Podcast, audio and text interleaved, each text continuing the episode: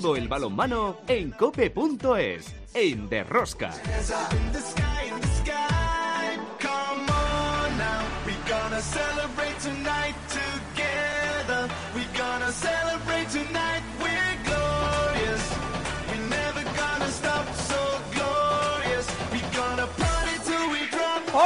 Ya estamos aquí otra semana más con todos vosotros. ¿Qué tal estáis todos, amantes del balonmano, seguidores de Rosca? Una vez finalizada la primera vuelta de la Liga Sobal, nos tenemos que centrar en el próximo Mundial 22-23 en Polonia y Suecia, donde van a acudir nuestros hispanos con muchas esperanzas en este proceso de cambio generacional.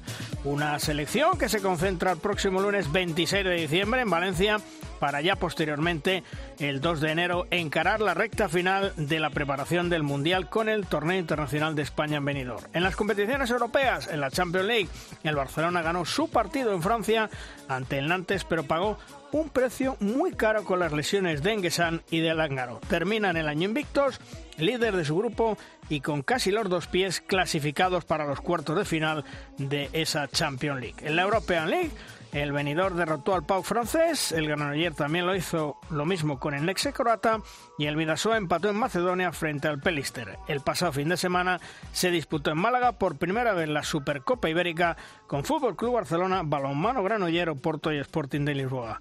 Un tremendo éxito para los aficionados que al final se lo llevó el torneo un torneo interesante, como digo, el Fútbol Club Barcelona. En la división de honor femenina, la parte de arriba sigue igual con el liderato compartido Veravera Rocasa Gran Canaria, seguido de Porreño. La Supercopa de España femenina se la llevó el balonmano Veravera. Y otra semana más tenemos, como veis, muchas cosas que contaros. Os recomiendo no os perdáis ni un solo minuto del programa. El balonmano. ¡A tope con la! Empezamos. En el control de sonido Marcos Manchado, en la producción del programa Belén de Arce al frente de toda esta maravillosa y generosa familia apasionada del mundo del balonmano, Luis Malvar.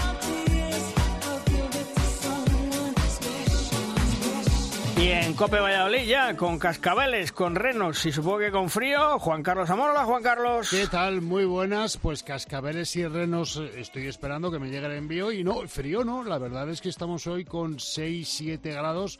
Un día raso después de mucha lluvia. Y lo cierto es que estamos bastantes grados por encima de lo que suele ser habitual en estas fechas y con poquitos días de niebla en Valladolid, lo cual llama un poquito la atención. Ajá. Y en Logroño, Chema Jodra, ¿cómo, ¿cómo se está preparando? ¿Llega ya los renos de Papá Noel o no? Me he cruzado con el Nicolás esta mañana cuando venía a trabajar. Aquí, aquí estábamos los, los dos. Oye, no, pero a lo mejor hemos tenido unos días con mucha lluvia, con mucho frío, con niebla buenos bancos de, niebla, pero, pero bueno, ahora hoy es casi un lujo, fíjate, ahora mismo hay 7 grados. Vamos, lo cual es una gozada. Bueno, pues esperando que llegue la Navidad, que llega ya, que llega el parón y el próximo Mundial que está ya a la vuelta de la esquina, comenzamos nuestro primer análisis de la jornada. Todo el balonmano en cope.es, en Derrosca.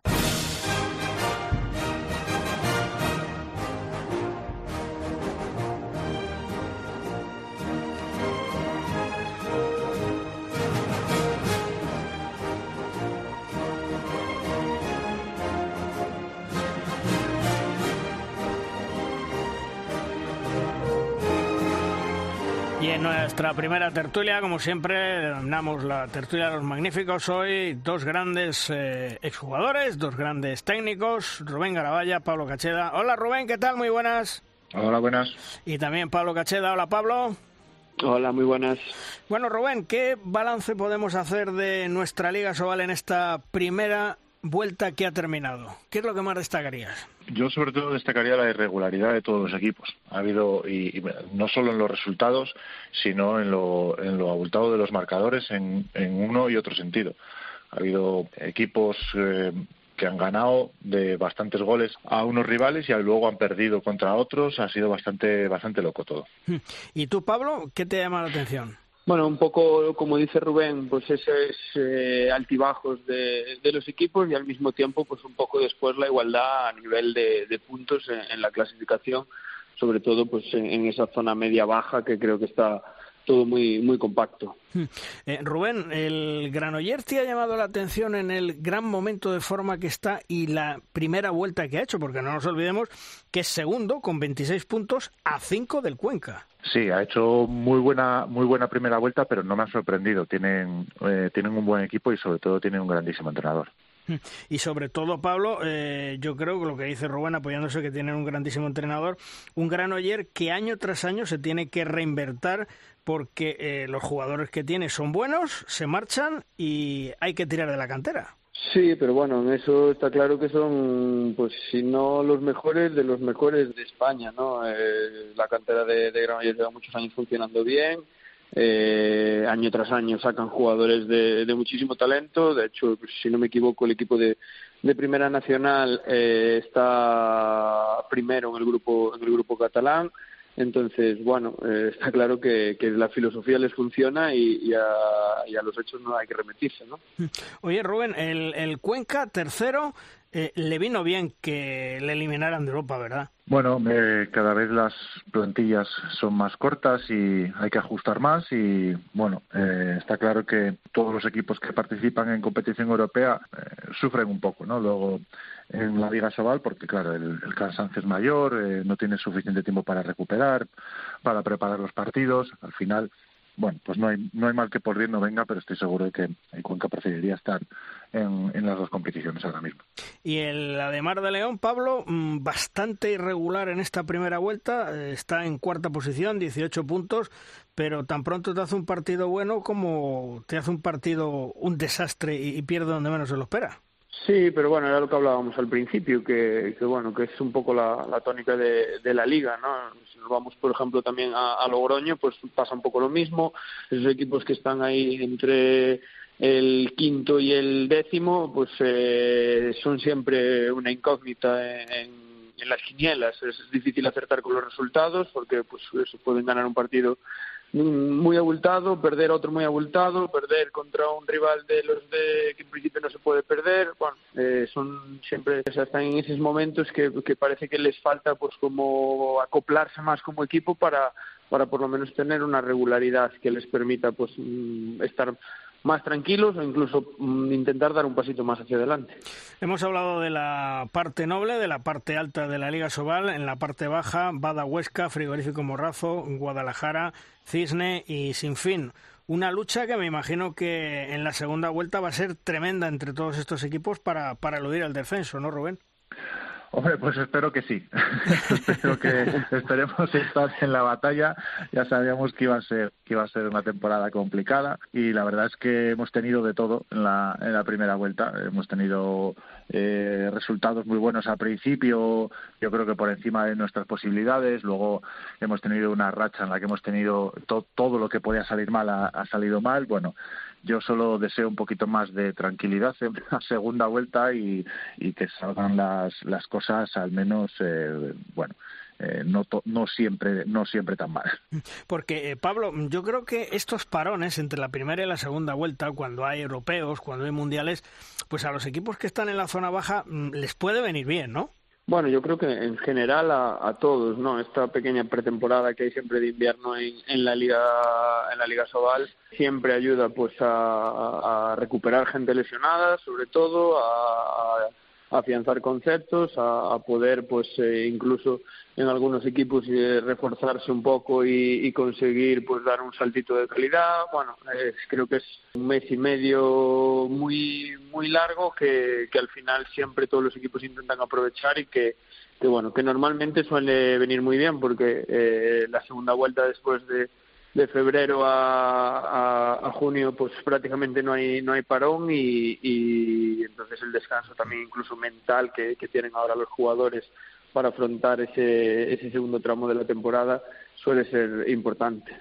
Yo me gustaría llamar la atención, que tal chicos, muy buenas, eh, sobre un detalle y es que está tan apretada y por lo tanto tan bonita la zona baja, que fíjate Guadalajara que hace 15 días era colista, eh, sumando tan solo cuatro puntos en el último mes y medio, cuatro puntos, eh, se ha puesto a un solo partido de Cangas. Eh, ha sumado uno más que Cangas, ha sumado tres más que Cisne, los mismos que Huesca y solo uno menos que Valladolid. Eso quiere decir que aquí coges una racha 15 días buenos y el salto de, por lo menos clasificatorio, es muy importante. Ah, es que está claro, ahora ganas, ganas dos y, te, vamos, y se te sube todo para, y te ves arriba y pierdes dos y, te entra el canguelo. ¿eh? Es que cuatro puntos, Chema, en mes y medio. y ha subido dos puestos y se ha puesto a un partido de Cangas es decir, eh, es tremendo lo de la zona baja de la clasificación. Eh, todo, lo de abajo y lo de arriba.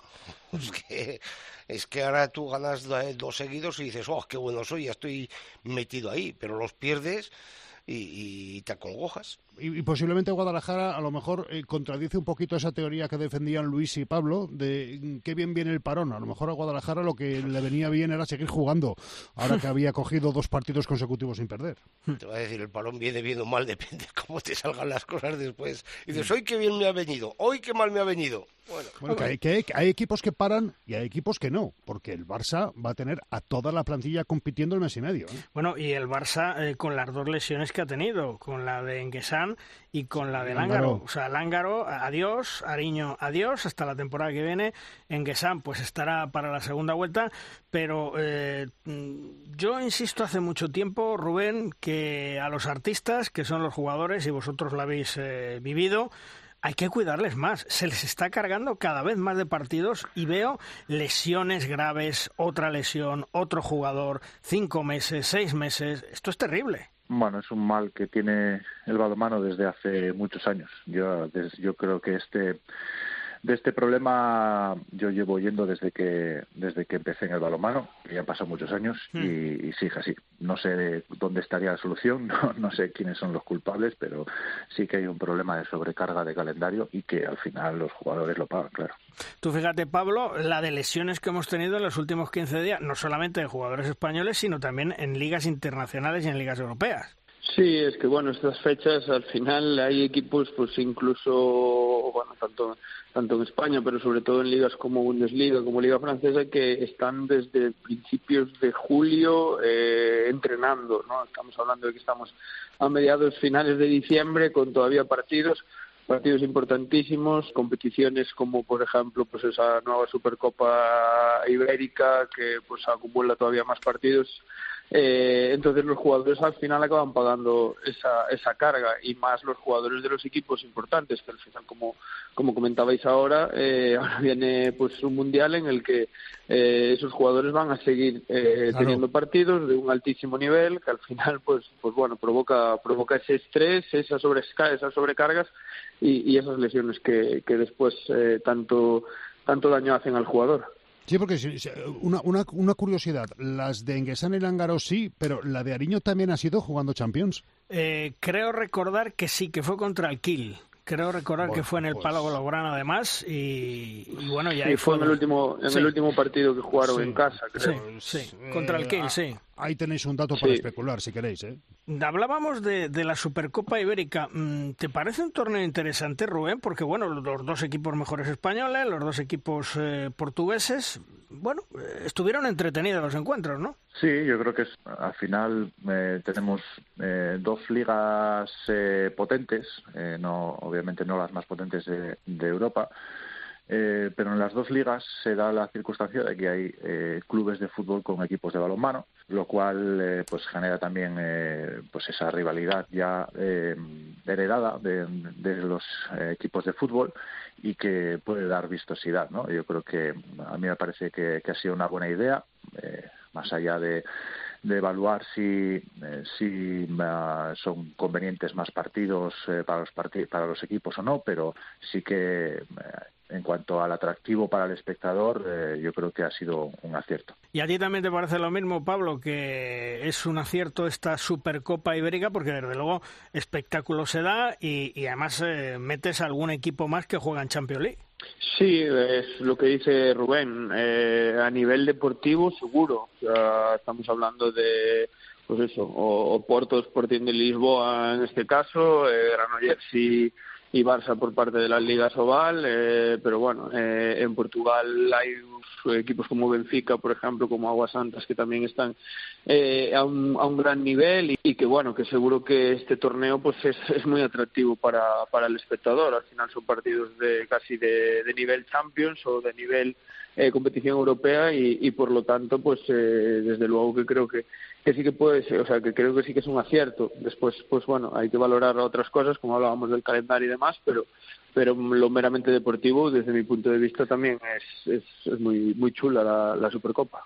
Bueno, pues ya tenemos eh, prácticamente el Mundial a tiro de vista. Lo tendremos eh, a partir del 10 de enero, donde la selección española, sin lugar a dudas, va a intentar hacer un buen papel, como lo suele hacer siempre, en todas las competiciones que ha participado en los últimos años. Rubén, mucha felicidad, Navidad todo lo feliz posible y todo lo mejor para el próximo año 2023 para ti y los tuyos. Un fuerte abrazo. Igualmente, un abrazo. Y para, para ti también, Pablo, feliz Navidad, feliz año y, y, te deseo todo lo mejor para ti y los tuyos, ¿eh? Así que mucha suerte. Igualmente para vosotros, un saludo. Hasta luego.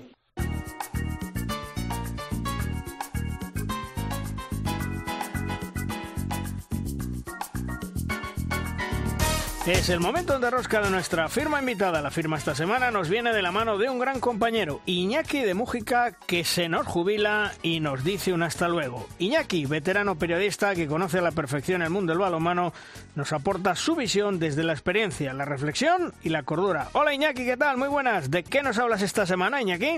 La Liga Sobal y la empresa energética Plenitud han llegado a un acuerdo de patrocinio. Se saben pocas cosas. Más allá del tiempo de duración, tres años, y de la cuantía, en torno a 1.800.000 euros hasta 2026, pero sin duda es un paso al frente en la explotación del producto del balonmano profesional masculino. Entendemos que las dos partes se benefician y que los clubes, una vez dado el paso de la independencia, recibirán de buen grado lo que llegue del reparto. Cuanto los latinos dirán algo así como Mysterium Fidei, porque hay otras empresas metidas en el mismo barco. La sponsorización es una necesidad indiscutible, porque atrás quedarán los tiempos del socio, de la bonade de las taquillas. Con lo que se recauda por ese concepto, a día de hoy los clubes no tienen ni para pipas. Conviene no perder de vista que los grandes éxitos de nuestro deporte, las mejores conquistas llevan emparejado un patrocinador de tronío. Barça y Atlético de Madrid contaron con el apoyo de la estructura de sus clubes para conquistar Europa. Santander vivió la gloria con los electrodomésticos de Teca. Irún supo dulce con los chocolates El Gorriega y el cemento de Portland hizo muy fuerte a San Antonio. Un aeropuerto ayudó al vuelo del Ciudad Real.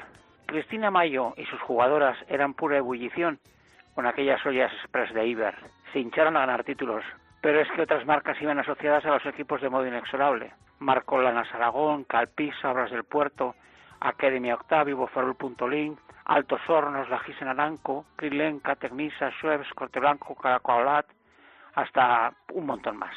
Así hasta cubrir décadas de un deporte que debe mucho a quienes le ayudaron. Ahora no parece tan fácil encontrar patrocinios. Primero porque existe mucha más demanda que oferta. Luego porque las entidades y las cantidades que se necesitan son muy superiores y finalmente porque el valor mediático es decisivo y a la hora de decidirse por unos u otros el asunto no es fácil. Supongo que el acuerdo ha tenido su complicación, pero el hecho de poder contar con una aportación sustanciosa ayudará a la liga y a los equipos a mejorar planteles evitar deudas y consolidar el proyecto común en el que se integran. Es prioritario evitar la sangría de las fugas. La última lista de Jordi Rivera es para echarse a temblar y lo que te rondaré.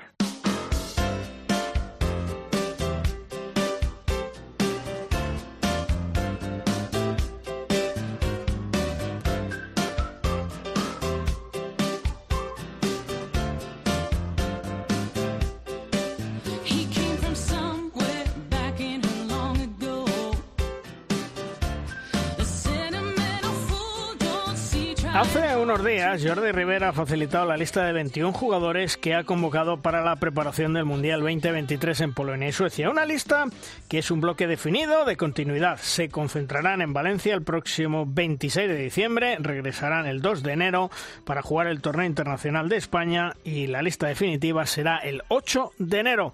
Hola Jordi, ¿qué tal? Muy buenas. Hola, buenas, ¿qué tal? ¿Cómo estás, Luis? Bien, oye, mira, eh, la lista yo decía que es un bloque de continuidad, 15 jugadores estuvieron en el pasado europeo, el resto ya has trabajado con ellos, ¿no? Sí, la mayor parte de ellos han estado en actividades, algunos mm, eh, recientemente estuvieron en los Juegos en Mediterráneo, otros en la doble actividad que tuvimos eh, contra Dinamarca Alemania y bueno y luego otros pues que ya habían estado pues en, como dices tú en el, en el europeo pasado esa mezcla de experiencia y juventud que vas eh, que vas mezclando y valga la redundancia eh, funciona como equipo no bueno yo creo que es indispensable. Estamos ante una competición muy exigente que es el mundial donde sabemos que todos los mundiales y competiciones que están cercanas a los juegos cumplen un objetivo más que es esa clasificación o esa posibilidad de entrar en los preolímpicos. Y bueno este mundial pues cobra una importancia relevante por ello no entonces bueno la experiencia y la juventud pues siempre nos dan esos dos componentes de, de, fuerza y madurez también al mismo tiempo y de que también siempre hablamos de que hay jugadores pues que a veces tienen que enseñar el camino a los jóvenes aunque también hay jugadores que hace un tiempo pues eran jóvenes y ahora quieren otro protagonismo en la selección porque ya tienen ya empiezan a tener experiencia. Hablabas de las plazas de los preolímpicos porque lo cierto es que tú tienes en mente la importancia de clasificarse en esos cuartos de final que te, te meten de lleno en las plazas, ¿no? De los preolímpicos. Sí, exactamente. Bueno, aparte de la ambición que siempre evidentemente España tiene que tener en todas las competiciones, Estamos ante un, mundial complicado porque, bueno, los sorteos ante un mundial con tantos equipos, pues siempre es relevante. Puede haber selecciones que tengan un camino muy fácil para poder llegar a cuartos y otras selecciones, pues que el camino es más que complicado, como puede ser la, la nuestra, donde, bueno, tenemos un grupo inicial más que accesible con Montenegro, en eh, Chile y Irán, pero luego el cruce podemos tener a tres selecciones muy importantes, que son Francia, Eslovenia y Polonia. Polonia además es el equipo local, sabemos que la IHF siempre cuida mucho a los equipos locales y luego evidentemente tenemos a Francia y hay que pensar que solamente dos equipos eh, van a pasar a cuartos de final, con lo cual, bueno, tenemos un mundial muy exigente es muy importante que podamos llegar en las mejores condiciones. Porque eh, es clave hacer una primera fase, más que nada para arrastrar los puntos, pensando en esa fase principal, como tú decías, que seguro nos vemos las caras con Francia, Polonia y Eslovenia. Bueno, es que estamos ante una, un tipo de competición que no podemos salir en ningún caso relajados a, ningún partido, en el sentido de que eh, cualquier error que puedas tener te puede penalizar para la parte final. Entonces, bueno, eh, ahí empezamos con un, con un equipo Montenegro que ha hecho una, unos dos últimos partidos muy, muy buenos eh, de la semana internacional que ha tenido y por lo tanto hay que empezar bien y el primer partido siempre termina siendo un partido un poco trampa en la que para todos los equipos pues siempre es difícil saber lo que va a pasar. Entonces por eso es muy importante el estar muy concentrados y el poder llegar en las mejores condiciones. ¿Cómo tienes eh, planificada esta preparación de cara al Mundial? Esta primera semana me imagino que más a lo mejor físicamente y, ver cómo llegan los jugadores, ¿no? Bueno, la, la, semana 26 al 30 siempre es muy agradecida en el ámbito de entrenamiento porque nos permite no estar pensando en una competición, especialmente en un año y en seis meses o este segundo semestre de año, pues que los jugadores han tenido eh, una cantidad de actividad competitiva muy alta y con lo cual se agradece pues poder tener unos días para poder entrenar, fijar algunas cosas. Eh, bueno, tenemos siempre el problema de los jugadores que vienen de la liga alemana, pues que están en competición. Eh, por ejemplo, aquí tenemos de este grupo que está en estos momentos, pues Gedeón y Agustín, que tienen partido el día 26. Afortunadamente el 27 ya podrán estar al mediodía, si no hay ninguna novedad con nosotros. Y luego, pues Dani Fernández, que este sí que juega el día 27 que al final se va a perder esta primera fase de entrenamiento. Por el resto, pues bueno, van a poder tener algunos días de descanso antes de poder llegar a esa primera fase y eso va a ser bueno. Luego a partir de aquí tienen esos dos, tres días de descanso para poder celebrar esos días de fin de año con, con las familias o con los amigos y luego ya el día 2 nos volveremos a concentrar. Tendremos dos, tres días para poder entrenar y luego jugar eh, el torneo internacional con, con Rumanía, Bahrein y Argentina. Eh, luego el domingo volveremos a Madrid, donde podremos entrenar el lunes, el martes viajaremos y el jueves pues ya estaremos en la cancha ya jugando el primer partido. Eh, Jordi, ¿tienes que trabajar algún aspecto concreto con los jugadores? ¿Hay una posición que sea la que más te preocupa de cara al Mundial o no? No, yo creo que, bueno, tenemos, hay, tienes que pensar que probablemente por primera vez en mucho tiempo, si es que alguna vez ha ocurrido, estamos hablando de una selección que son de 18 equipos diferentes, o sea, que esos 21 jugadores representan a 18 clubes. Entonces, bueno, eh, la verdad es que todo lo que hemos trabajado anteriormente pues va a ser muy importante para que en poco tiempo nos podamos juntar todos con esas ideas y con ese mm, un poco modelo de juego pues que hemos ido confeccionando a lo largo de las competiciones compenetrarnos al máximo y, y bueno y aprovechar al máximo el tiempo como te he dicho para llegar lo más preparados posible. Mm.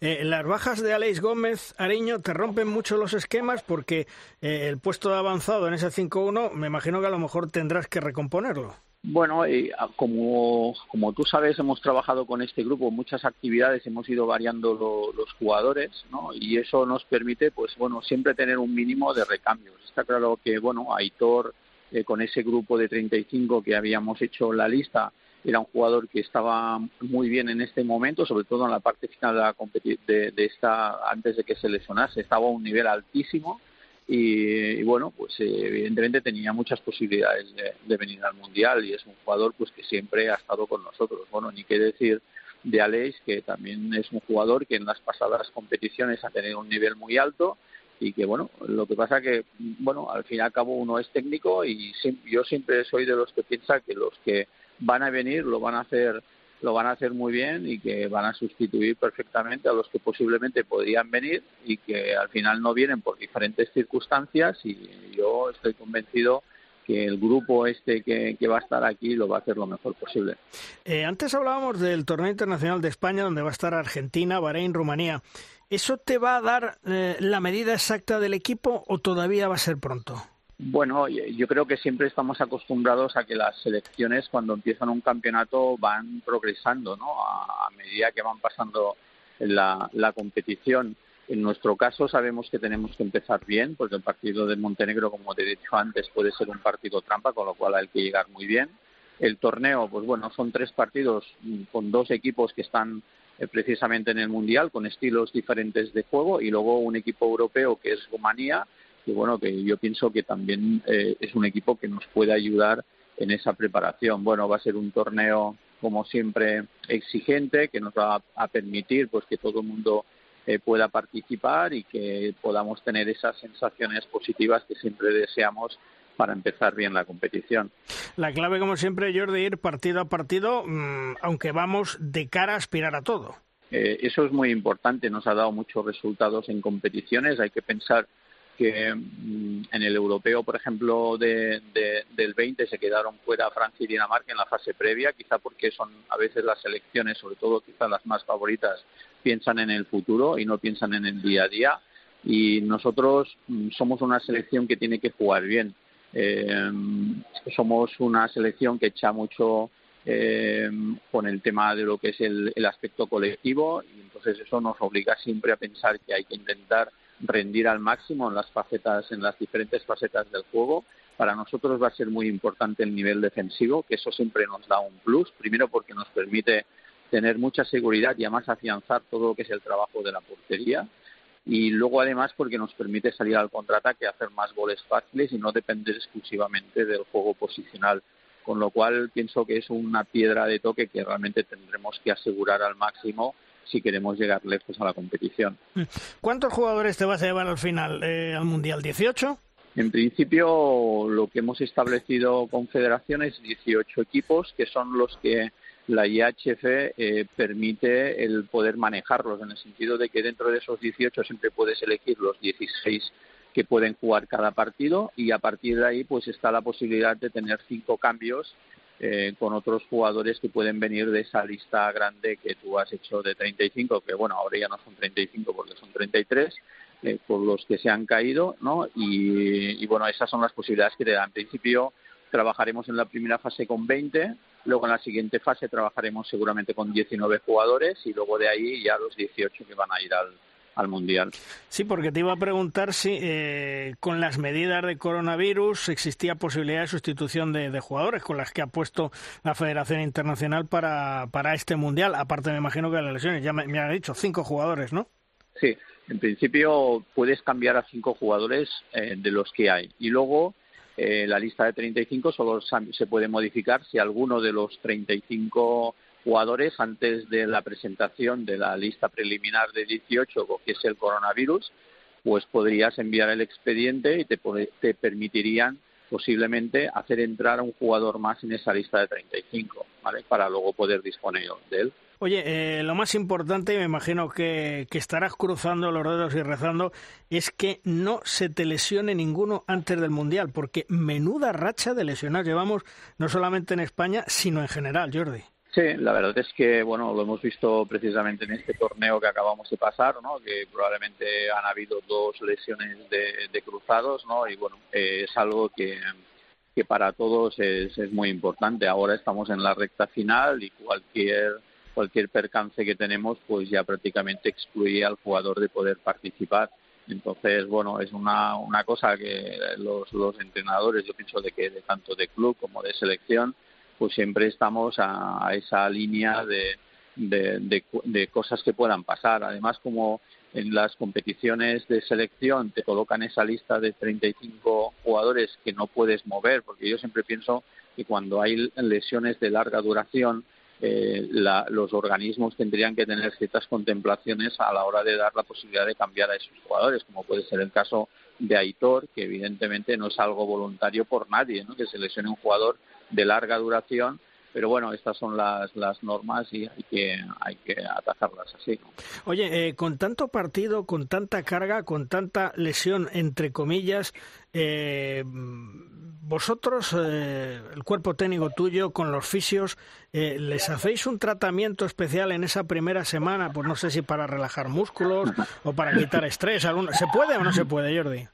Bueno, eso es muy difícil porque nosotros tienes que pensar que probablemente vamos a llegar con unas seis, siete sesiones de entrenamiento con balón al Mundial, con la importancia que te he dicho que, tiene. Hmm. Entonces, bueno, no puedes pensar en recuperar a los jugadores. Yo pienso que tanto médico como físicos hacen y el preparador físico hacen siempre un gran trabajo de apoyo eh, a los jugadores para que puedan estar siempre en las mejores condiciones pero claro, los técnicos lo que también queremos es entrenar, afianzar pues todas las cosas y poder llegar bien a lo que es la competición. Entonces, claro, no es un lugar precisamente de recuperación, ¿no? Aunque siempre hay esas parcelas que te ayudan a poner a punto al jugador, ¿no? En el pasado europeo, Jordi, eh, yo creo que el tema del COVID mentalmente a los jugadores les tenía un poco en vilo. ¿En esta ocasión no va a pasar o crees que va a haber ese pequeñito síndrome? Pues eso, que a lo mejor estabais viendo un vídeo, un partido, aparecía el, delegado de equipo, fulanito que quiere hablar contigo, ya sabían todo lo que pasaba. Sí. Bueno, quizá ahora estamos en un contexto diferente, ¿no? Es verdad que jugamos un mundial donde, bueno, hay, eh, hay selecciones de, todo el mundo, ¿no? Eh, pero bueno, yo creo que estamos en un contexto diferente. Quizá hay menos psicosis que la que había en ese momento, ¿no?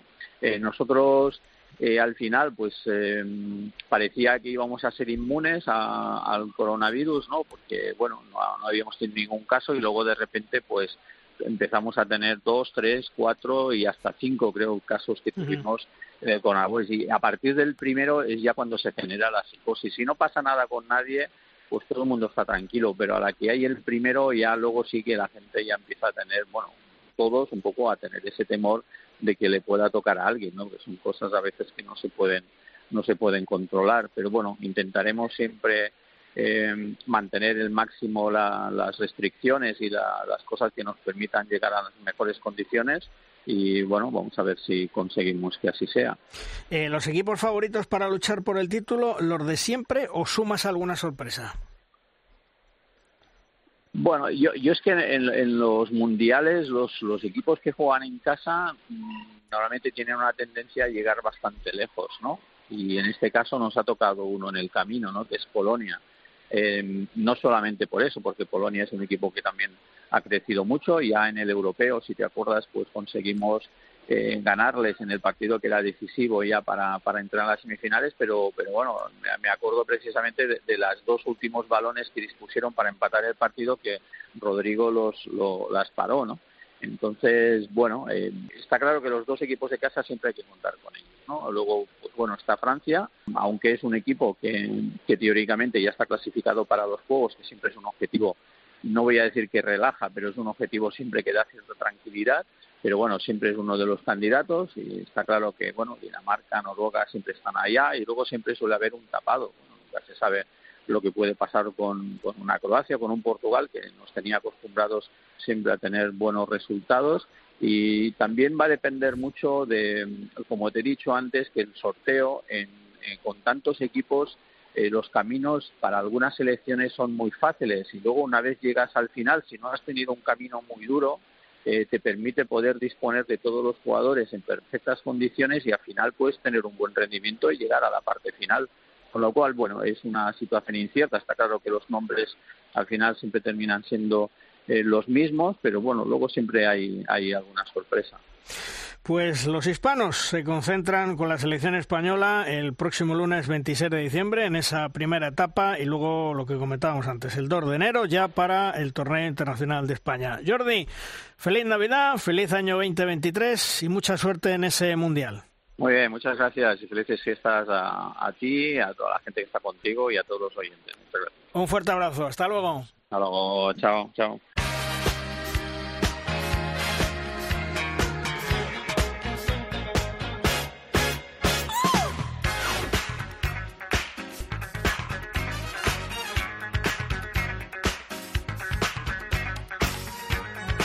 Una de las grandes novedades en la lista de Jordi Rivera de cara al Mundial ha sido Dani Fernández, el extremo izquierdo, tras el oro en los Juegos del Mediterráneo. Tiene ahora su oportunidad de estar en un Mundial por primera vez. Dani está realizando una gran temporada en su nuevo equipo, el conjunto germano del Stuttgart. En Alemania nos espera Dani Fernández. Hola Dani, ¿qué tal? Muy buenas. Muy buenas. Bueno, vuelves a los hispanos tras el oro en los Juegos del Mediterráneo y me imagino que muy ilusionado y más ante el reto de estar en un Mundial, ¿no? Sí, bueno, ya sabes que todas las llamadas con la selección son ilusionantes y importantes, pero sin duda si es para la preparación de, un mundial, pues aún cobra más importancia esa llamada. Preparar un mundial, Dani, es algo especial porque además va a ser tu primer mundial.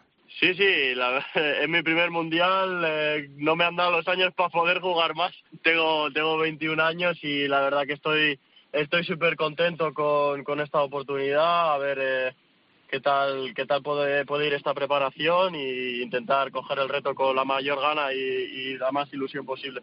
A tus 21 años, eh, ¿eres consciente del gran progreso que has tenido y hasta dónde has llegado de momento? Porque vas a crecer mucho más. Sí, la verdad que si echas un poco la vista atrás, pues han sido unos dos muy buenos años en Cangas y esta mitad de temporada que llevo aquí en la Bundesliga, que con todo lo que lleva el cambio de, liga, de país, de idioma, pues la verdad que la evolución ha sido ha sido muy grande, estoy muy contento con ella, pero como tú bien dices, pues no no se acaba todo aquí, espero que esto pueda seguir hacia adelante mucho tiempo más y vamos a intentar que, esto siga así. Porque tu temporada en el Stuttgart está siendo bastante satisfactoria para ti. Sí, yo la, la, cualifico como, como satisfactoria. Al final como te he dicho, cambiar de país, cambiar de todo, todo lo que conlleva el cambio de liga, nuevo equipo, eh, son situaciones muy complicadas, eh, sales de tu zona de confort, adaptarte a, todo es muy difícil y con todo el cambio que ha habido, con una operación de apendicitis inoportuna que tuve, pues al final he conseguido adaptarme bien al equipo, adaptarme bien a la liga, tener, tener minutos importantes y, ir, ir sintiéndome más cómodo día tras día. ¿Has notado mucho el cambio de club, de país, de idioma? Porque el alemán, ¿cómo lo llevas? Ah, sin duda, sin duda el cambio es muy, muy grande. yo, mi, mi nivel previo a venir aquí de alemán era completamente cero.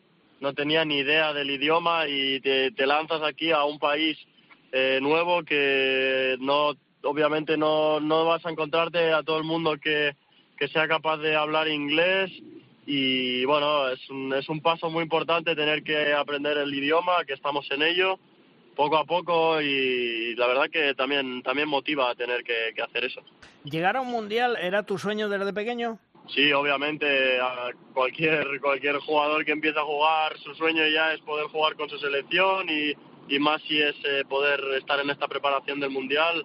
Yo recuerdo que, que vi de chaval el mundial que jugó España en el 2013 Oye, eh, la baja de Ariño por lesión, la verdad es que te abre una puerta increíble para ti eh, con tus 21 años y, que hay que aprovechar. Sí, la verdad que es una pena, nadie se alegra de, estas cosas, la verdad que me sabe muy mal por Aitor, eh, es un chaval que, que, no lo merece, más eh, siendo la segunda vez y por la manera en la que ocurre, pero, pero bueno, yo desde aquí le deseo toda, toda la suerte en esta recuperación, que, que la afronte con, con, mucha, con muchas ganas y que seguro que va a volver igual que estaba compitiendo ahora, que estaba a un nivel increíble. Como te he dicho, nadie se alegra de esto, pero bueno, estar, estar dentro de la dinámica de los hispanos, pues te abre la puerta a la posibilidad de poder disputar este mundial y, y sí, es una, es una oportunidad muy grande que, que, me, que me ilusiona mucho y que tengo muchísimas ganas.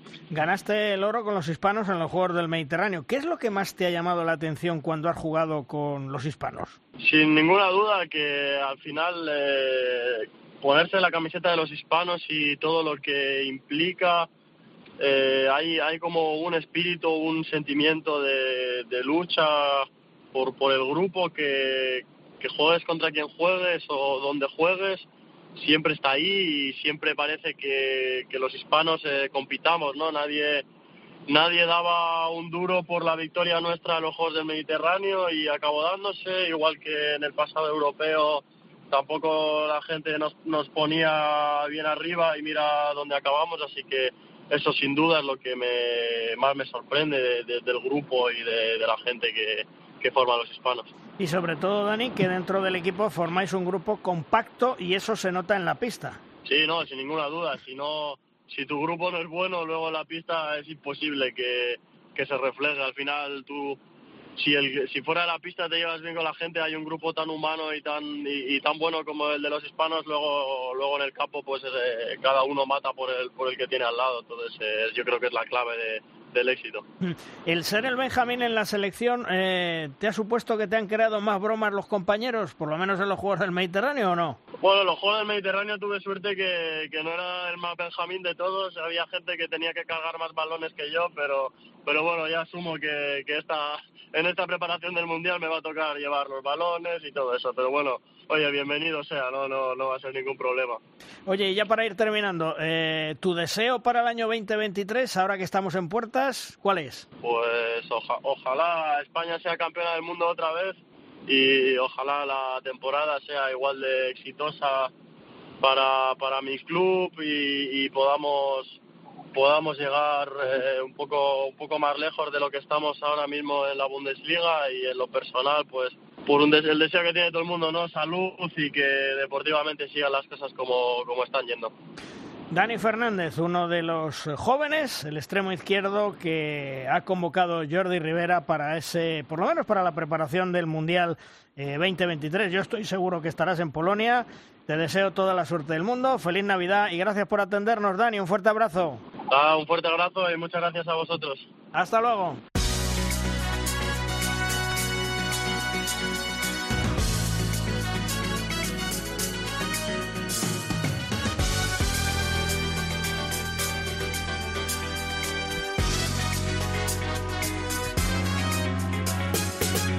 Escuchamos la sintonía y esto nos indica que una semana más llega en Derrosca nuestra nueva sección, la pizarra de los grandes especialistas.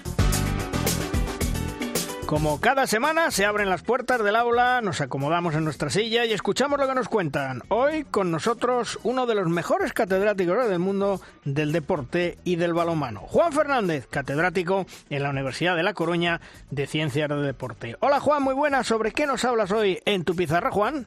Buenos días, vos días desde Finisterrae. Estimados oyentes y querido Papá Noel Luis, ya que tus fotos circulan por las redes. Estamos a las puertas de un nuevo año y por tanto a todas y todos nos toca hacer balance de lo bueno y de lo malo de este 2022. Cuestión siempre personal y que muchas veces depende del filtro y de los objetivos propuestos. No sería justo hacer un balance sin tener en cuenta la situación pospandémica y el entorno socioeconómico creado por la horrible guerra en Ucrania. Como tengo el altavoz que me proporciona esta cadena, voy a hacer el mío, personal e intransferible, y que por supuesto someto a confrontación y crítica. El año comenzaba con la enésima final europea para nuestros hispanos, como preludio de un verano exitoso con nuestras selecciones menores. En la historia de este deporte, al igual que pasa con los demás, tenemos una tendencia exagerada a la búsqueda y creación de figuras o equipos que destacan claramente por encima de la media. La sociedad vive y necesita de estos mitos, a los cuales las generaciones futuras recuerden y admiren, constituyendo finalmente una leyenda que supera siempre ampliamente la realidad de los hechos y materializando las ansias del ser humano por la búsqueda de la excelencia como camino marcado desde la escuela para la mejora constante de nuestra sociedad y por tanto de la humanidad.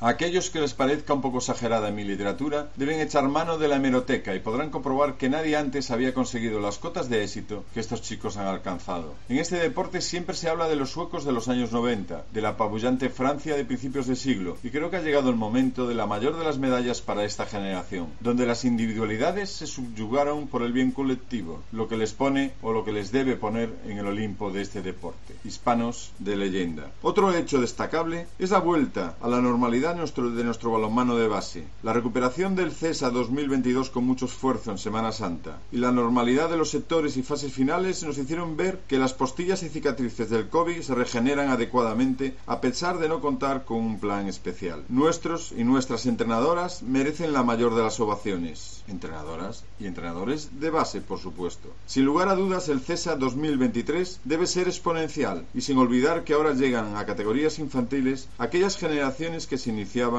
cuando apareció el COVID. Veremos cómo ha afectado esa reducción de un 20% en las licencias en aquellos años. Iniciativas como por ejemplo, como el Plan Corresponsables de la Junta de Galicia llevado a cabo bajo el paraguas del Plan de Recuperación y Regeneración Europeos, están siendo un nuevo impulso para este deporte en este territorio y un buen ejemplo a imitar en el resto del Estado. Y para finalizar, mi tercer hecho destacable fue el paso adelante hacia la creación de la liga profesional, sin estándares profesionales, y con una comercialización del producto elitista y caro, y que hará a medio y largo plazo que bajen seguro los aficionados a este deporte. Es un límite acceder a una plataforma de pago en estas condiciones. También tendremos que tener en cuenta que, sin lugar a dudas, tenemos que ir hacia el profesionalismo en este deporte, pero con ecosistemas profesionales para asegurar, su viabilidad en todos los ámbitos, sobre todo en lo que se refiere a técnicos y jugadores. Sin lugar a dudas, el 2022, el 2022, ha sido un gran año para nuestro deporte con un horizonte que siempre tenemos que ver con optimismo. Les deseo finalmente que el 2023 sea un año cargado de salud y felicidad para ustedes y los suyos. Bonadal.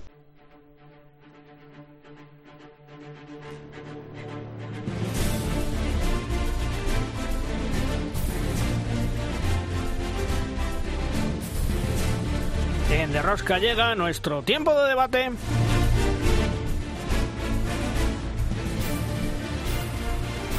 Nuestra tabla redonda hoy con dos grandes periodistas, dos grandes amigos, Javier Izu, compañero de Radio Nacional de España en Pamplona. Hola Javi, ¿qué tal? Muy buenas. Hola Luis, muy buenas, feliz Navidad. Igualmente, y también Ángel Cárceles, la voz del balonmano en televisión española, del balonmano femenino y de otras competiciones. Hola Ángel.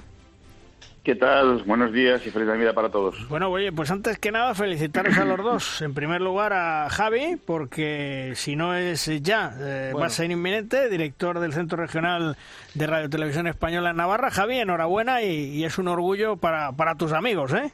Bueno, cuando llegue el tiempo ya, ya, vamos a dejar correr el tiempo todavía. Bueno, y también hay que dar enhorabuena a nuestro gran Ángel Cárceles, 700 partidos retransmitiendo en televisión española, Ángel. Bueno, son los que tengo contabilizados de, de, esta época más reciente hacia acá, ¿no? Pero seguramente deben ser alguno que otro más, porque empezamos muy jóvenes en esto. Lo que pasa es que entonces no habían pues PDFs y cosas que te permitieran archivarlos como hoy en día, ¿no? Pero sí, sí, eh, estoy muy contento con, con, esa cifra. Bueno, pues entremos en materia. Eh, Barcelona termina el año en Champions con los deberes casi, casi cumplidos en esos cuartos de final. ¿Le ha ido bien a Antonio Carlos Ortega esta temporada, ¿eh, Javi? Y con todo el mérito que tiene, porque fíjate cómo está capeando el, asunto enfermería, ¿no? que, realmente está teniendo muy, muy, muy mala fortuna en este tramo final y se le acumulan los problemas de una forma constante. Eh, vamos, vamos a ver cómo puede luego ser capaz de, gestionar esto y si el Mundial no, deja otro tipo de, de, lastrados, ¿no? Físicamente, porque eh, ya el hecho de que Alex, por ejemplo, tenga que perderse la cita con los hispanos, eh, a ver si Engesan recupera ese problema del metacarpiano, bueno, está complicado, ¿eh? O sea, ya perder a dos de larga duración en una temporada me parece de mucho infortunio y, el Barça ya lleva cumplido ese, ese capítulo, ¿no? Sí, porque Ángel, inclusive se habla de que no descarta Antonio Carlos Ortega en función de, cómo vayan las cosas, de, hacer un fichaje en lo que resta de temporada, porque fíjate, Ariño, eh, mm. bueno, lo en es más recuperable, pero está Ariño y está lo de Aleix también, ¿eh? Que cuidadito con el tendón. Y, te dejas Langaro, ¿eh? Y Langaro, sí, sí, pero que digo que cuidadito, cuidadito con el tendón de Aquiles con Aleix, que es muy traicionero el tendón. Claro, imagínate lo de Langaro, ¿no? Es decir, que, a ver, eh, bueno, es como, como tiene, tiene mucho mérito y, y vamos a ver si el Barça encuentra algún recambio en el mercado invernal para hacer esa, esa permuta o ese, relevo por bajas de larga duración, ¿no? Pero sí que es verdad que, por ejemplo, la figura de Ariño ya no solo es para el Barça, incluso para la propia selección. Un jugador que, defiende también en el 5-1, pues es una baja muy, importante, porque no tienes un perfil de esas características, pero es que incluso eh, es más, ¿no? Porque el otro día se encontró eh, sin jugadores específicos en una posición determinada y lo resolvió ganando con solvencia en una pista tan complicada complicado como es antes, donde nadie había ganado, ¿no? Con lo cual, bueno, pues eh, bueno, parece ser que Antonio Carlos Ortega tiene esa varita mágica o ha dado con esa tecla para que su equipo sepa sobreponerse a, a, los momentos, eh, bueno, pues eh, difíciles que puede tener a lo largo de la temporada, ¿no? ¿Te gusta la lista de Jordi Rivera de cara al Mundial 2023, Javi? No, yo creo que es lo que hay. No sé si eh, podríamos igual eh, hablar de algún otro jugador o para algún otro puesto, pero yo creo que es eh, en la línea continuista de lo que ha funcionado tocarlo lo menos posible y, donde hay que cubrir porque no está el efectivo que tú quisieras. No sé, el ejemplo lo acaba de poner Ángel con, Aitor.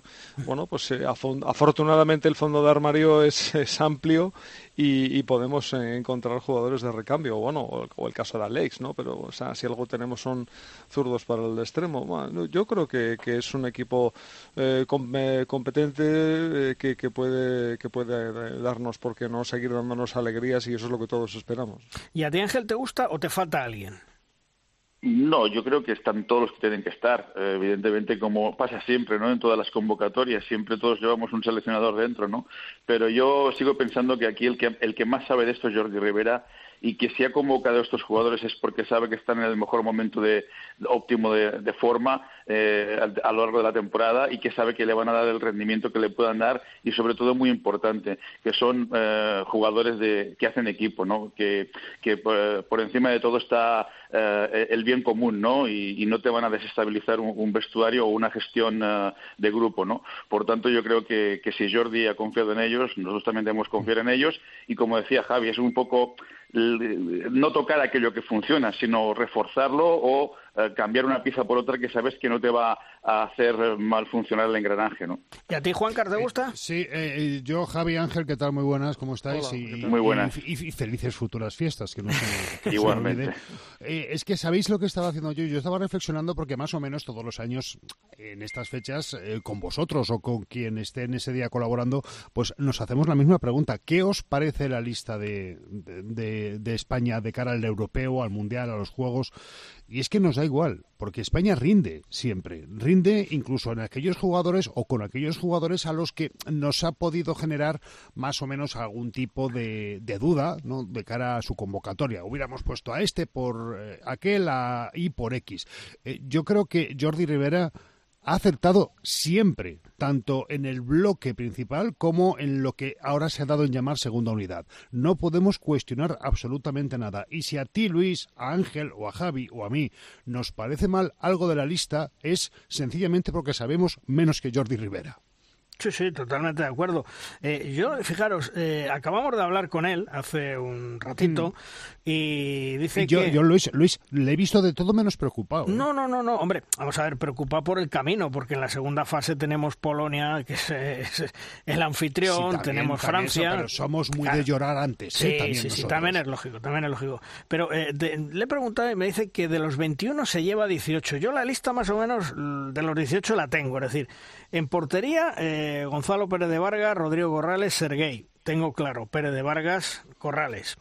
Los dos Eh, centrales... Pero, pero, sí. pero tú descartas que vaya con tres porteros. Yo creo que no. Yo creo que va a ir con tres porteros. No lo sé. también. ¿Tú- Después, de la Yo también. experiencia de, de- de Silvia Navarro y Merche Castellanos, como para no llevarte tres porteros, vamos. Sí. No sé, yo, pero- yo no, yo no me. yo Pero tiene, Javi, seguro, tiene cinco fíjate. cambios, ¿eh? Tiene cinco Ya, ya. cambios, me lo acaba de decir. No sé. Es decir, yo creo que de llevar llevaría 18, que serían Gonzalo, Rodrigo, en los dos centrales, Agustín Casado y Anta Rafeta, por supuesto.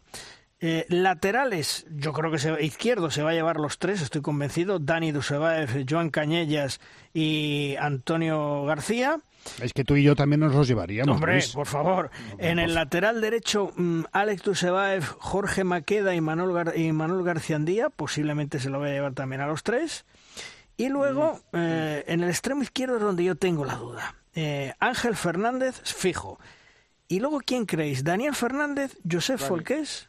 Por- Dani. Dani, ha Yo, puesto- yo por Dani. yo también apuesto por Dani. Sí, más experiencia quizá, ¿no? El extremo derecho lo va a mantener con Ferran Solé, Caudi Odriozola. El pivote Gedeón Guardiola, Adrián Figueras, Iñaki Peciña y Abel Servio. Aquí yo creo que uno se cae, no sé quién se caerá. Y por último, eh, Miguel Sánchez Migallón mm, lo lleva. ¿Más o menos pensáis lo mismo o no? Yo, yo creo que Imanol también tiene complicado eh, llegar al grupo definitivo, creo, ¿eh? O sea, entre los zurdos me refiero, entre los laterales zurdos, no sé. Eh, pero bueno, a ver, a ver, a ver. ¿Y tú, Ángel, cómo lo ves? Yo tengo las mismas todas que tú en el pivote, a ver qué, cuál, Sí. Cuál cae, ¿no? Pero bueno, más allá de eso, eh, a mí me parece que es una- un, equipo bastante solvente y con el que podemos seguir aspirando a hacer grandes cosas. Y yo repito, yo no le discuto absolutamente nada a Jordi. Puedo Mm. tener más o menos. eh, y, y que luego al final el, el propio campeonato te va a dar o quitar razones, a ti o a él. eh, porque es lo, eso va a pasar siempre cuando hay competición tan corta, además de por medio. Pero creo que además eh, son sobradas ya las experiencias que hemos tenido para saber que Jordi lo que haga lo va a hacer con un criterio y no va a ser ni por afinidad con un jugador, ni tampoco va a ser de una forma improvisada. No, eso seguro. Eh, hablando del Mundial, España está en el grupo A con Montenegro, Chile e Irán. Bueno, es una primera fase, eh, yo diría que liviana. Montenegro tal vez eh, al ser el primer partido, ya sabéis, ese partido trampa, como se le suele llamar, pero España debe de pasar primera y con los puntos necesarios a la segunda ronda, ¿no, Javi? Lógico, vamos, todo lo contrario sería, yo creo que bastante sorpresivo, ¿no? Pero vete a saber, venimos de experiencias emocionantes, ¿no? Con el, con el fútbol, así que no, no, no, vamos, no, no, no se me pasa por la cabeza que, que España no pase con pleno. Y a ti también, Ángel. Yo creo que sí es verdad que Montenegro es un rival que puede complicar las cosas en la primera jornada eh, por el juego, por el juego típico balcánico que a veces se puede atragantar, pero no me cabe ninguna duda de que España tiene que ganar esos tres partidos y pasar con cuatro puntos. Oye, ¿se os, sí. se- se- eh, os ha, se os ha pasado por la cabeza pensar que el Comité Olímpico Internacional pueda tomar alguna medida contra Irán por el tema este del futbolista? No, yo creo que no. Yo ¿No? creo que no. Yo creo que no, que ahí eh, son mucho de amagar y no pegar en, en los organismos internacionales y que desgraciadamente estamos- que- estamos hablando de una que estamos ejecución, hablando de una ¿eh? amenaza de muerte, ¿eh? Sí, sí, Estamos sí. hablando de, un- de que, de que se pueden cargar a un deportista, ¿eh? Y por menos a Rusia eh, la han echado, ¿eh? O sea, es que sois comprable a una guerra, ¿eh? Me Sí. da la sensación a mí, ¿eh? Que Sí. si un país se carga un deportista, cuidado, ¿eh? Que lo que puede desencadenar puede ser tremendo, ¿eh? Pero ¿sabes lo que pasa? Que yo particularmente estoy muy decepcionado con los dirigentes que están en los organismos políticos, en los organismos deportivos, porque son muy políticos, ¿eh? No nos olvidemos. Ya, ya, Claro. pero, pero Sí, pero estamos, estamos hablando de la vida, una vida humana, ¿eh? Ya, ya, ya, Y ya. la vida de un, de una- deportista, ¿eh? Hombre, De una ejecución. ojalá, Por eso te ojalá. estoy diciendo que es una ejecución. Claro, claro, Que es que, pero- vamos, si no castigan por eso, ¿a qué, qué van a castigar? Que es una lástima y, y- y- y que, que un, un equipo entero de, de una especialidad concreta como el balonmano se debe quedar fuera del mundial por eso. Sí. Eh, por la por, por, por la por la por la ma- ma- maniobra eh, maléfica de, de, sus dirigentes políticos, pues claro, pero es que al final, si no, ¿cómo, cómo pone remedio a esa situación? ¿no? Es decir, también, también no supo mal que Rusia no jugara eh, en las últimas competiciones o no haya estado presente en las últimas competiciones por Putin, ¿no? Hmm. Pero, pero, claro, es que al final, ¿cómo, cómo, qué, qué rasero utilizas para, para castigar, esa, para no dejar eso impune, ¿no? Oye, pues ojalá, ojalá no se cumpla esa sentencia con el jugador iraní y, si no, pues no sé, pues, pues habrá que tomar medidas. Y si Irán, que ya no creo por las fechas que son, es excluida, yo creo que vamos tarde, mal y nunca, como para todo en este planeta, eh, debería ser otra selección de la Confederación Asiática, ¿no? La que entrara en su lugar. Sí, en teoría sí, debería entrar uno aunque fuera de presa y corriendo, pero bueno, vamos a ver, esperemos que no se produzca esa resolución que han tomado y que el jugador pueda, pueda seguir viviendo y que siga al lado de todos nosotros. En, eh, la segunda fase nos encontramos con Francia, Polonia y casi seguro también Eslovenia. Eh, podemos tener un pinchazo, ¿no, Javi? Mm, si pasamos con cuatro puntos. Uno, pero no va a ser nada fácil, ¿eh? nada, nada, nada, nada fácil. O sea, a mí Polonia me sigue pareciendo un equipo que tiene mucho potencial y Eslovenia nos eh, las pone tiesas eh, siempre que nos enfrentamos con mm. ellos. Así que cuidadito, de Francia ya no vamos a decir nada, claro. Sí, pero Francia, yo creo que mm, al principio, no sé, en los campeonatos no, o no se lo toman muy en serio, o están relajados, o les falta rodaje, pero bueno, yo creo que es preferible cogerle ahora que no en unos cuartos o una semifinal. Por supuesto, pero a priori priori Francia podría ser el candidato favorito número uno a ganar siempre. No, para mí. Eh, Ángel, las bajas de Francia con Descat, con Enguesan, y creo que hay alguno más, eh, ¿se van a notar o no? Bueno, mm, le pueden restar algo de potencial, pero es que Francia siempre sigue siendo, como dice Javi, candidata al oro allí donde compita. Es que tiene, tiene relevos naturales en cualquier posición, ¿no? Y, mira cómo está ahora de forma eh, en, el Barça Melville Richardson, ¿no? Por ejemplo, o Ludovic Fábregas. Es que decir que estamos hablando de un equipo que tiene eh, todas las posiciones muy bien cubiertas. Eh, si, la, única cosa, pues que se cruza con España en esta segunda fase y que se van a restar puntos, a no ser que, que se lo repartan con un empate, ¿no? Pero obviamente si cuentas lo que dice Javi, que Eslovenia siempre te pone en dificultades porque tiene grandes jugadores, eh, si cuentas que, que Polonia es anfitriona, bueno, pues vas a tener que dar no el 100%, el 200% se hace falta para, para poder pasar esa ronda principal eh, con los máximos puntos y, meterte en la pelea de, pleno derecho por las medallas, ¿no? Eh, ya en otro orden de cosas, este fin de semana se ha disputado, yo creo que es una competición interesante, la Supercopa Ibérica. ¿Qué os ha parecido, Javi? A mí me ha gustado me ha gustado mucho, me pareció que la idea fue muy, muy inteligente y muy interesante.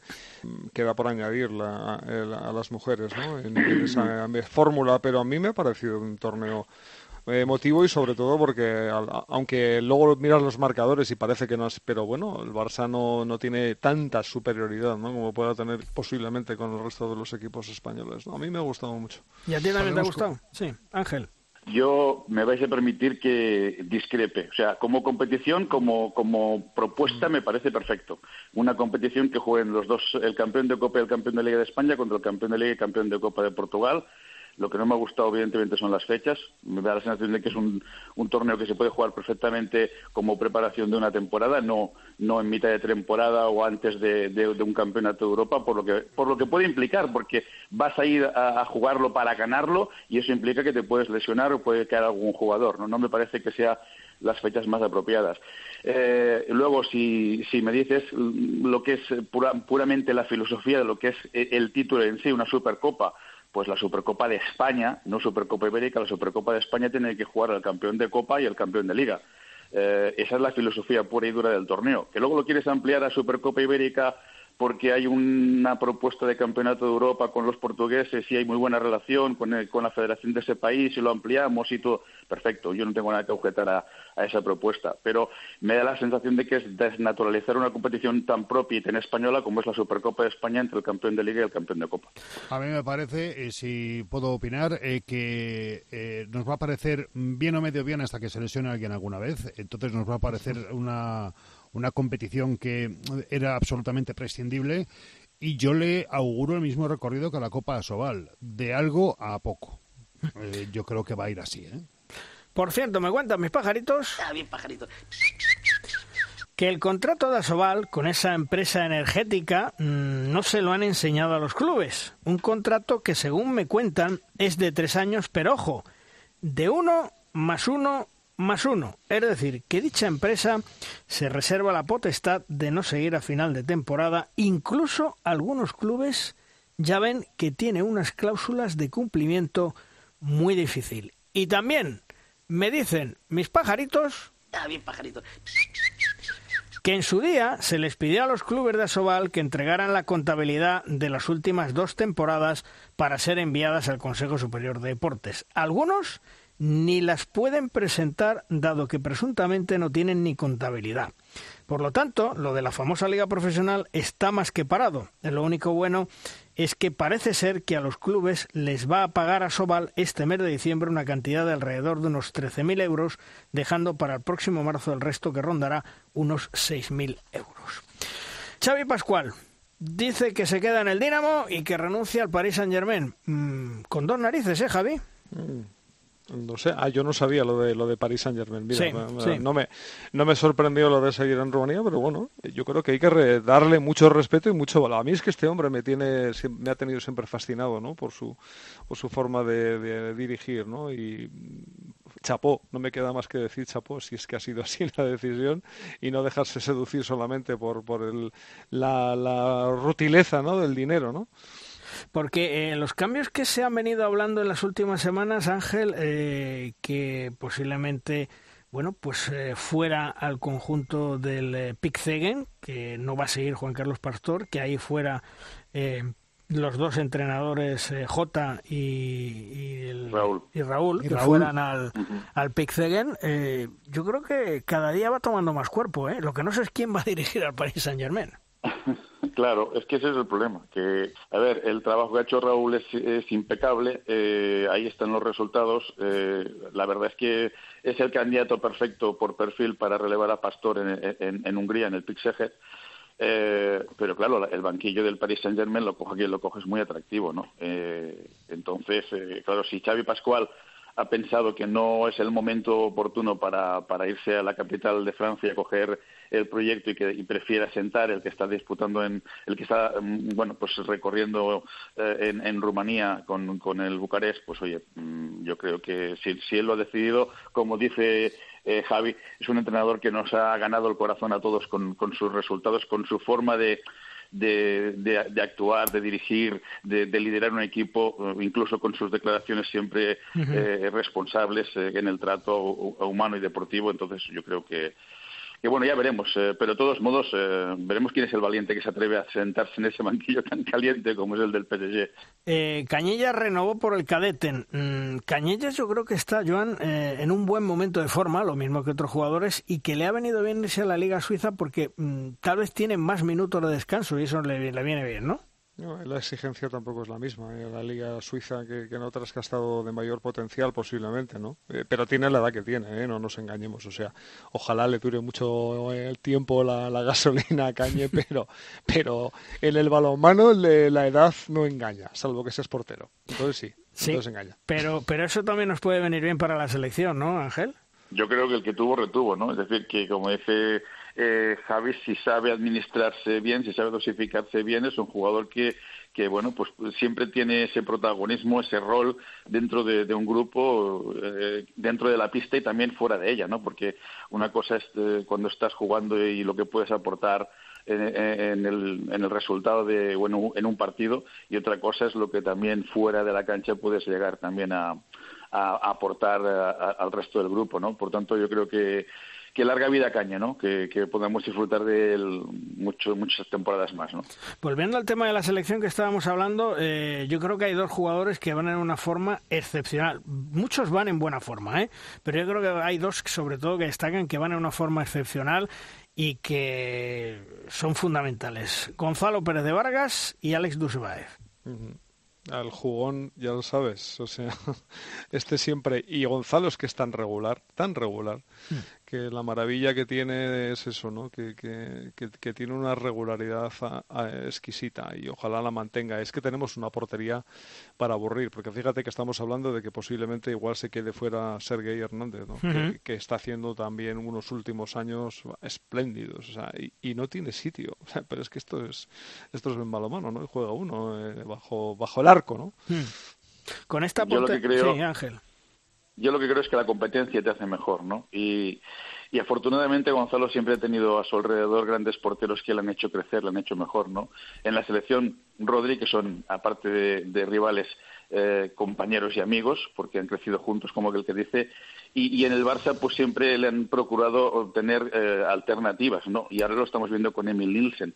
Eh, cuando no sale uno, sale el otro, el rendimiento en portería azulgrana no, no, no, baja, ¿no? Pero es que es verdad que, que Gonchi está está de dulce, ¿no? Como se suele decir en estos casos. Pues chicos, os deseo unas navidades de dulce, tanto a Javi como a Ángel. Javi, feliz Navidad, feliz 2023 y todo lo mejor para el próximo año. Un fuerte abrazo, amigo. Igualmente, para todos. Y también para ti, Ángel, feliz Navidad, feliz 2023 para ti y los tuyos y que se cumplan todos tus deseos. Un fuerte abrazo y, y a pasar lo mejor posible, ¿eh? Pues muchas gracias y déjame decir, antes de concluir, un alto y claro Zorionak Vera Vera porque consiguieron romper el gafe de los últimos tres años y ganar la Supercopa Málaga. Pues enhorabuena al Vera Vera por ese nuevo título de la Supercopa de España. Un fuerte abrazo, hasta luego. Gracias, feliz Navidad. Igualmente.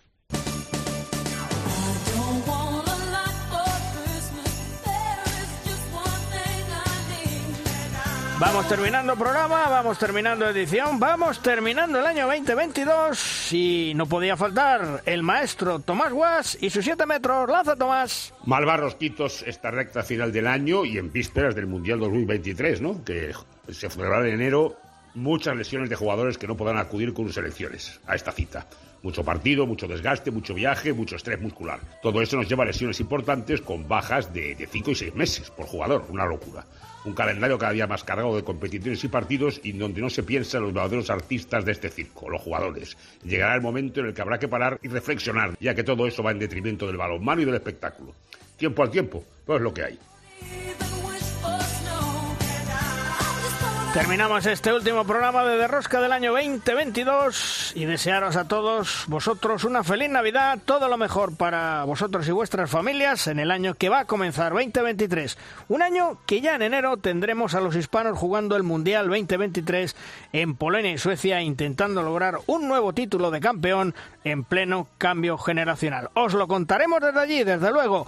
Juan Carlos, feliz Navidad, próspero año 2023. Pues igualmente para todos y que lo único que tengamos que contar al final de estas fiestas es lo bien que lo hemos pasado y el tiempo que hemos recuperado con los nuestros. Ojalá, un fuerte abrazo Juan Carlos. Hasta luego. Y también a Chema, feliz Navidad, próspero año 2023 para ti y los tuyos, un fuerte abrazo.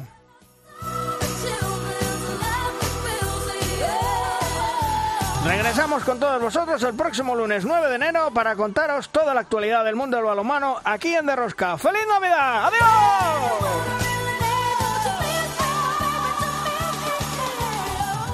Todo el balonmano en cope.es, en Derrosca.